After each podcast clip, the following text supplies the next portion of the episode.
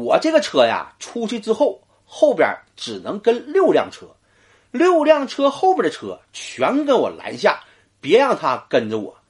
隆美尔就对希特勒敬了一个军礼，放心吧，元首，保证完成任务。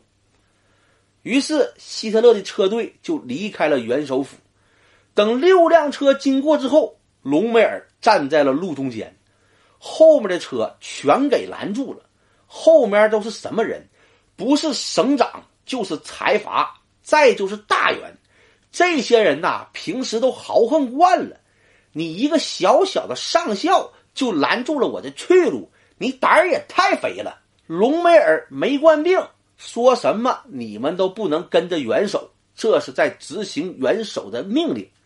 这些大员急眼了，好你个上校，你等着，我们到元首那儿去告你的状。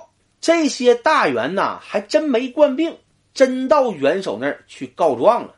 小胡子一听啊，也不能不给他们面子，于是就说：“这个事儿我来处理，我肯定狠狠的处理他。”这些大员就走了，小胡子就把这个隆美尔叫到了自己的办公室。一看这个隆美尔啊，小胡子就说：“你小子胆儿挺肥呀，他们你也敢拦？”隆美尔是不卑不亢，元首，我是在执行你的命令。小胡子一听，嘴角微微上扬：“你做的对，军人就应该服从命令。”后来有一件事让希特勒对这个隆美尔印象非常的深刻，拦车这个事儿啊。他做了自己的本职工作，这事儿过去了，小胡子也就忘了。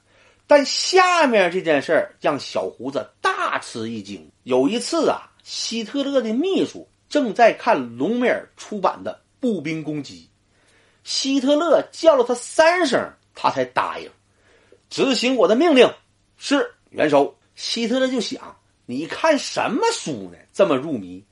走到他的办公桌前一看。士兵攻击，希特勒呀也是个喜欢阅读的人，于是拿起这本书看了几眼，写的不错呀，连我这样军事二把刀的水平都能看懂。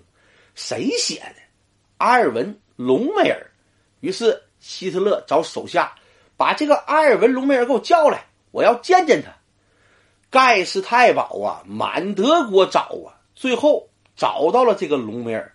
就是你元首的警卫部队的人，元首，你这不是泡我玩吗？你身边的人让我满世界找。等隆美尔站在了小胡子面前的时候，小胡子一看是你呀，高看了一眼，这小子是个人才呀，在我身边当警卫员屈才了。于是小胡子一声令下。把这个隆美尔变成了自己警卫部队的指挥官，并授予了少将军衔。从此以后，隆美尔就算是飞黄腾达了。希特勒呀，要发动战争，最先知道这个事儿的都是希特勒身边的人，尤其是这个隆美尔。一九三九年九月一日，德国闪击波兰，闪电战横扫波兰呐。隆美尔啊，看的也是心。